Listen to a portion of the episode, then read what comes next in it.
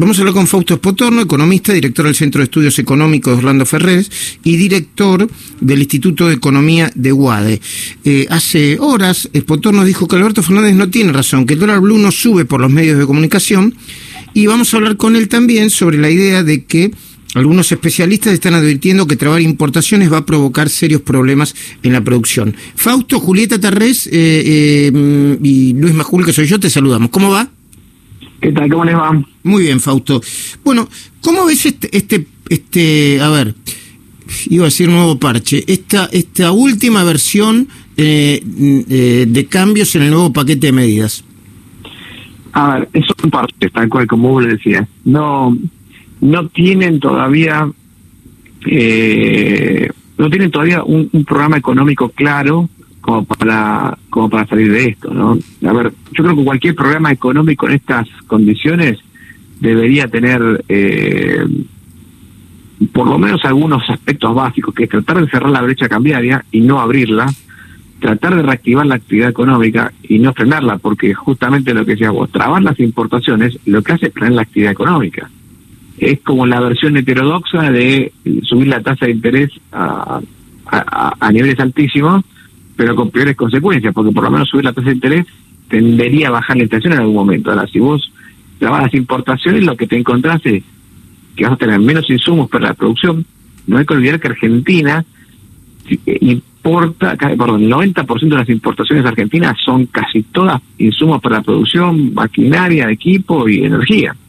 O sea, viene de consumo que importa Argentina, es el 8%, 7% de las importaciones, es muy poquito. Entonces, eh, trabar importaciones, obviamente estás trabando insumos sobre la eh, que funcionan para la actividad económica, ¿no?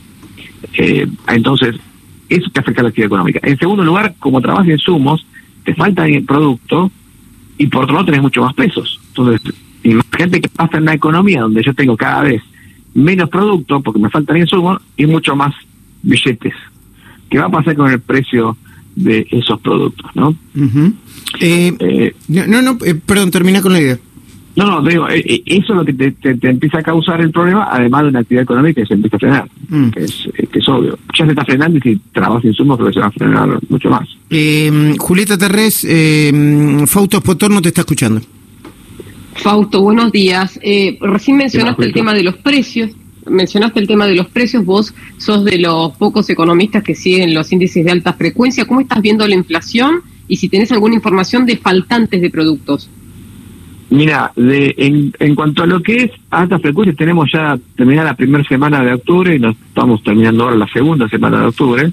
En la primera semana de octubre vimos una inflación mensual del 2,7, o sea, la primera semana contra la primera semana pero tengamos en cuenta que la primera semana de octubre, si la inflación de octubre, si octubre terminara en la primera semana, o sea, hubiera terminado el viernes, la inflación hubiera sido de 1,7%, pero nos faltan tres semanas todavía.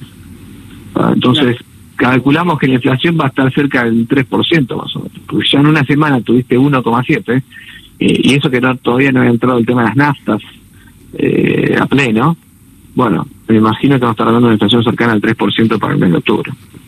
Eh, Fausto, eh, el, dólar puede subir más aún todavía? Y, y en ese sentido, ¿la devaluación ya está sucediendo o se puede esperar una maxi devaluación? Mira, eh, yo creo que, a ver, el gobierno depende de lo que haga, todo depende de lo que haga el gobierno. El dólar, el, del lado, del lado, digamos, de lo que son los dólares libres puede seguir subiendo aún más, porque el problema es que el mercado lo que ve hacia adelante es, yo tengo mucho más pesos, cada vez tener más pesos incluso porque el gobierno prometió un déficit primario del 4,5% para el año que viene, que se va a financiar con emisión monetaria. Hay que pagar los intereses de toda la deuda que está emitiendo el Banco Central, y esos intereses se pagan con emisión monetaria. Y cuando a los dólares, no hay ninguna medida que estimule la entrada de divisas. Eh, de hecho, si vos querés vender dólares en Argentina, porque necesitas plata, por lo que fuera, obviamente no te conviene venderlos en el dólar oficial, porque te pagan 76 pesos, 75 pesos. Y vos en el mercado paralelo o en el bolsa, vos vender a 170 o a 150 pesos.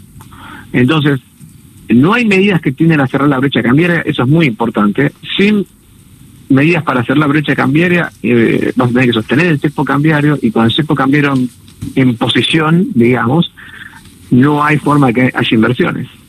Entonces me parece que falta un programa más integral que reduzca el déficit fiscal, que tienda a reducir el déficit fiscal, que tienda a salir del cepo cambiario.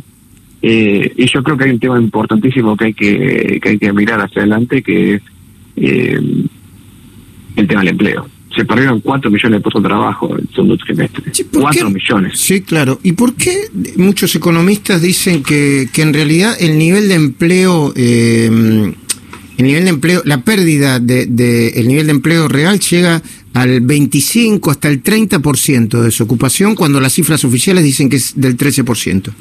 Por un tema de la medición. De hecho, el INDEC medio que lo aclaró en la primera página. ¿Qué sucede? Eh, un desempleado es aquel que está no está trabajando, pero que está buscando trabajo. El problema es que cuando el INDEC pregunta, hace la encuesta y le dice la, pregunta a la gente, ¿usted está buscando trabajo? Y en el segundo trimestre, que fue en la época de la cuarentena, la mayoría de esa gente decía, no, no estoy buscando, no puedo buscar trabajo, no puedo salir. Eh, y bueno, entonces quedaron del lado de, eh, de los inactivos, ¿no? de aquellos que salieron del mercado laboral. Eh, por eso, el INDEC lo aclaró eso en el, en el, en el informe, por eso, cuando vos volvés a meter esa gente que está inactiva, que no pudo salir a buscar trabajo, al, al mundo de los empleados te va a dar un desempleo cercano al 29%. Qué bárbaro. Eh, y, y, eso implica que tenés que tomar medidas para crear empleo. O sea, la doble indemnización claramente no va en ese sentido. Entonces, tenemos hoy muchos parches que se han tomado a nivel económico pero que no ayudan a la recuperación de la actividad económica. O sea, los parches sobre el mercado cambiario, los impuestos, el impuesto país, el impuesto este ahora del 35% de ganancias, todas estas cosas no ayudan a cerrar la brecha cambiaria.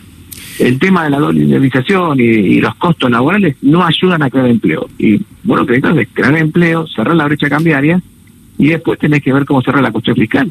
El déficit fiscal, que es la madre de todos los problemas económicos argentinos, básicamente en la historia. Eh, Muy bien.